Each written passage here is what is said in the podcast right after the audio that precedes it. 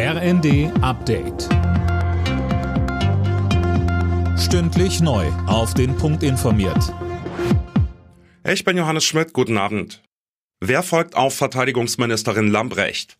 Nachdem sie ihren Rücktritt angekündigt hat, wird darüber eifrig diskutiert. Im Gespräch sind unter anderem SPD-Chef Klingbeil und die Wehrbeauftragte des Bundestages Högel.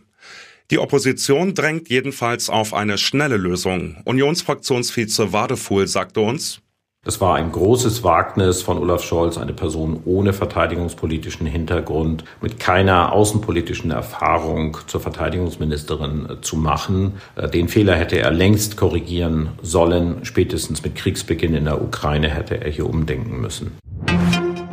Der Korruptionsskandal im EU-Parlament soll aufgearbeitet werden.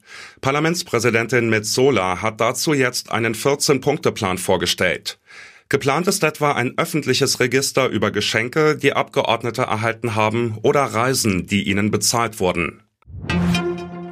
Nach mehreren Tagen im Großeinsatz hat die Polizei ihre Räumung des Braunkohledorfs Lützerath abgeschlossen.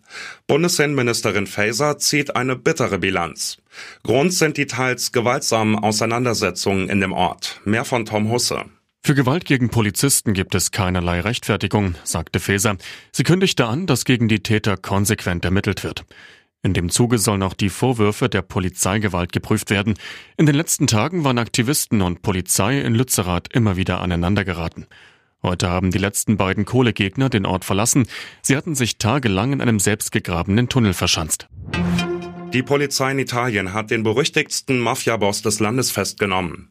Der Chef der sizilianischen Cosa Nostra, Matteo Messina Denaro, wurde in Palermo verhaftet. Denaro war 30 Jahre auf der Flucht. Wegen Mordes soll er eine lebenslange Haftstrafe absetzen. Alle Nachrichten auf rnd.de